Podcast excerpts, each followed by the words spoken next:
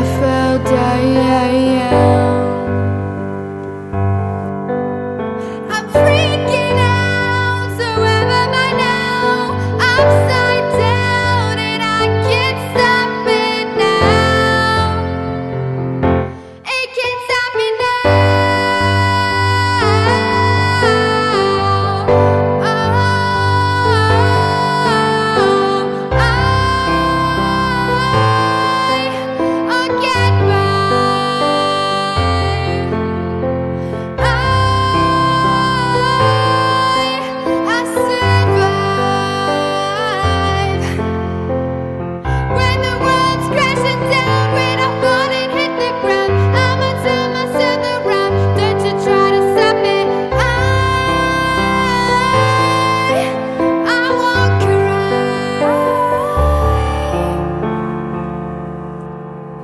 I found myself.